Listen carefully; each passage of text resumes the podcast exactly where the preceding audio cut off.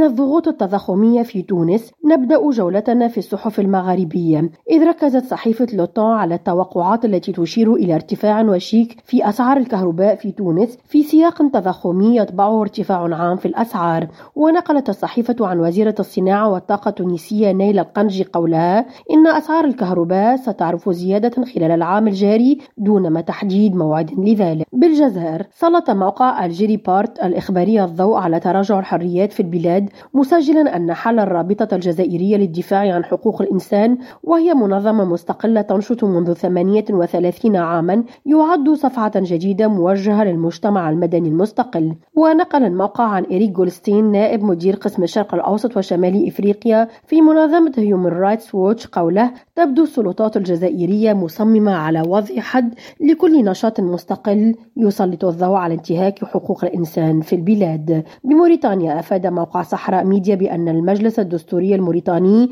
رفض في جلسة علنية مشروع قانون نظامي يتعلق بانتخاب النواب الممثلين للموريتانيين المقيمين في الخارج. هذا وتابع الموقع أن موريتانيا تستعد لتنظيم انتخابات تشريعية وجهوية وبلدية خلال الأشهر القادمة.